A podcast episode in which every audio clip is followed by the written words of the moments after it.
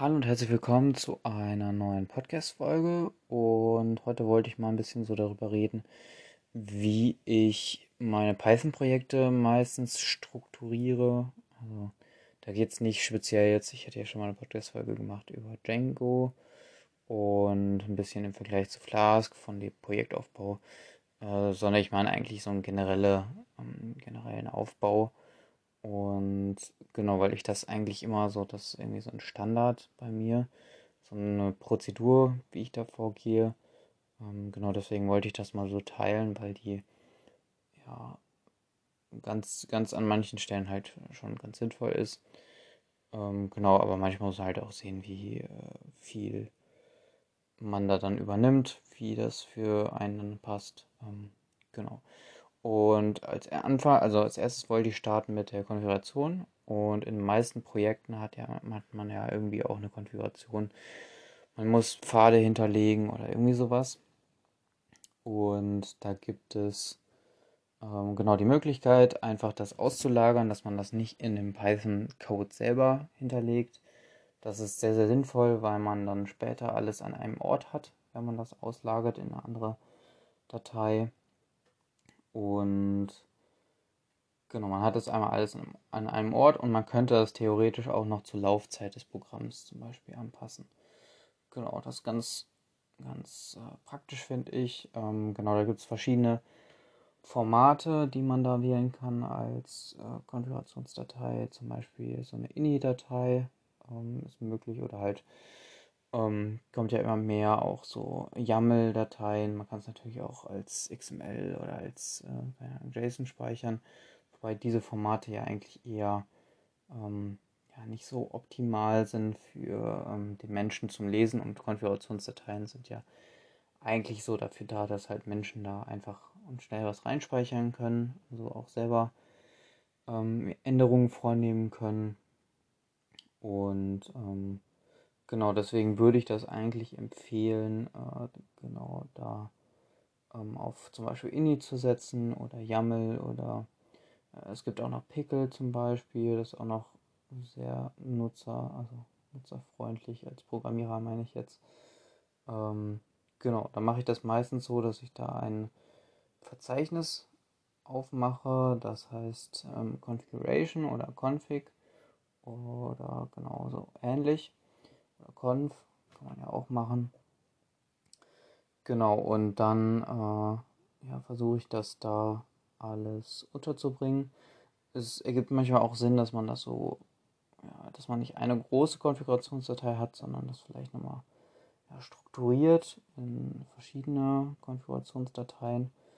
Und ähm, genau muss man halt einfach gucken, wie das vom Projekt her passt.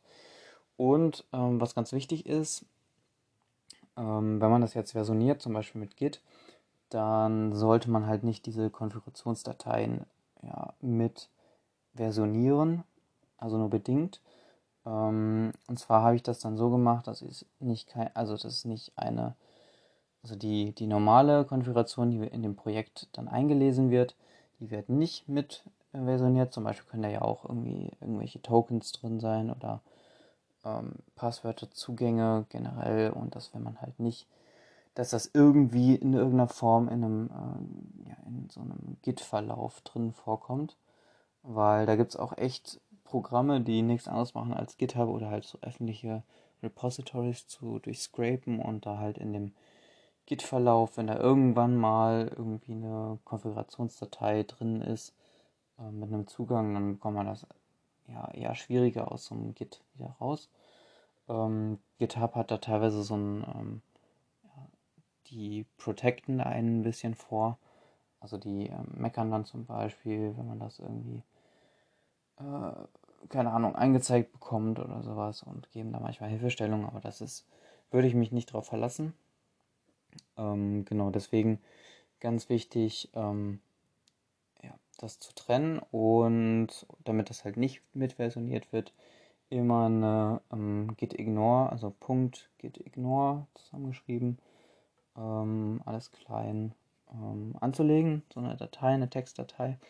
Und da gibt es auch für GitHub, das habe ich mal in meinem letzten Projekt gemacht, gibt es eine schöne Funktion, wenn man ein neues Projekt anlegt. Da kann man dann eine ähm, ja, .gitignore hinzufügen und dann gibt es da so Template gitignore Files zum Beispiel. Ähm, in meinem Fall jetzt für Python, aber es gibt natürlich für viele, viele andere Projekte da auch Vorlagen für. Und das ist ganz sinnvoll, weil da viel halt dann ähm, ja, ausgeschlossen wird ähm, und man das gar nicht mehr händisch da ähm, ja, machen muss. Ähm, genau, und da würde ich dann zum Beispiel einfach, wenn man jetzt in meinem Fall ähm, eine, eine INI-Datei als Konfigurationsdatei gemacht hat, dann würde ich einfach sagen, dass man alle Dateien ausschließt, die mit .ini enden. Das kann man mit einem Stern, .ini zum Beispiel, ähm, ergänzen in dieser Fall, also in, Datei, in der gitignore-Datei. Ähm, genau, kann man einfach unten anfügen. Ähm, genau. Und genau, das ist die personalisierte Form der Konfigurationsdatei. Und dann würde ich immer hingehen und dann zum Beispiel ein Template, ne, also so ein Konfigurationstemplate machen.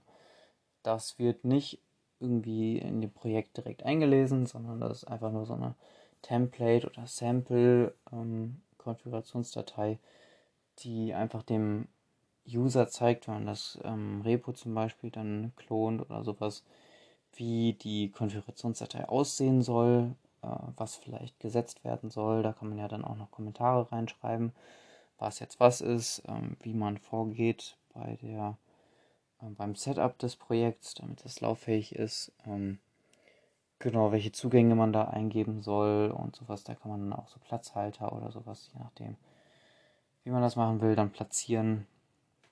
Ähm, genau, das ist auf jeden Fall sehr sinnvoll. Man kann da natürlich dann ähm, ja noch weitere, ähm, natürlich wie ich gesagt habe, also mehrere äh, Konfigurationsdateien hinterlegen und die mit äh, einer quasi äquivalenten Sample oder Template ähm, ja, irgendwie dazulegen. Diese ähm, ja, Template oder Sample ähm, kann, also sollte auch dann ähm, versioniert werden, dass für jede Version halt auch eine passende Konfigurationsdatei existiert, also die Template-Konfigurationsdatei. Und genau, das war es eigentlich zu Konfigurationen. Ähm, genau, was ich dann nutze ähm, zum Einlesen der Konfiguration, das ist vielleicht noch ein bisschen wichtiger noch oder halt nicht wichtiger, aber ähm, spielt halt auch eine große Rolle dabei. Und zwar gibt es von Python in der Standardbibliothek schon eine Library, die heißt Config Parser und die kann halt auch sehr, sehr viele Formate. Standardmäßig ist das bei, also ist das eine INI-Datei, ähm, die da eingelesen werden kann. Da kann man aber auch noch alles äh, genau aufsplitten. Genau, und man kann halt auch theoretisch dann mehrere ähm, Dateien nehmen mit unterschiedlichen ähm, Sachen. Da muss man aber dann halt nochmal ein bisschen aufpassen. Da würde ich eher dann ein einheitliches Format wählen. Genau. Und was auch noch ähm, ja, wichtig ist, ähm, zu was, was nicht wichtig ist, aber ich meine, das, wie man das gut strukturieren kann, und zwar habe ich da ein, eine Klasse angelegt, die heißt ähm, Configuration. Und diese Klasse hat halt dann nochmal ein paar mehr Funktionen. Ähm, zum Beispiel die Funktion äh, Read Configuration zum Beispiel oder halt man muss ja auch initial wissen, wo die Konfigurationsdatei liegt. Ähm, sonst kann man natürlich auch nicht die ganzen anderen Konfigurationen auslesen. Genau, und das ist zum Beispiel da in dieser Configuration dann so, dass dann einmal dieser Pfad genommen wird und da dann die Datei, also die Konfigurationsdatei eingelesen werden oder die Konfigurationsdateien. Ähm, genau, und da können dann noch mehr Sachen hinterlegt werden, zum Beispiel wie, äh, dass man irgendwie eine Sektion haben will, ähm, genau, irgendwie angepasst oder irgendwas, dann würde ich das halt dann in dieser ähm, ja, Configuration Class äh, dann genau mit so einer Methode dann ähm, genau kann man das dann abfragen. Genau, diese Configuration Class, die habe ich halt einfach, die schreibe ich einfach in eine config.py, ne? Ähm, genau, die kann man halt einfach, zum Beispiel mache ich da manchmal so ein Verzeichnis, das ich dann ähm, Toolbox nenne und in diese Toolbox kommt dann halt kommen dann halt so Sachen rein, die ich halt öfters brauche bei verschiedenen Dateien. Und genau, Configuration ist eigentlich in jeder Datei wird das verwendet. Und ähm, genau, dann arbeitet man halt nicht mehr direkt mit dem Config-Parser, sondern mit halt so einer abstrakteren Ebene, die man halt sich selber speziell für das Projekt halt anpassen kann.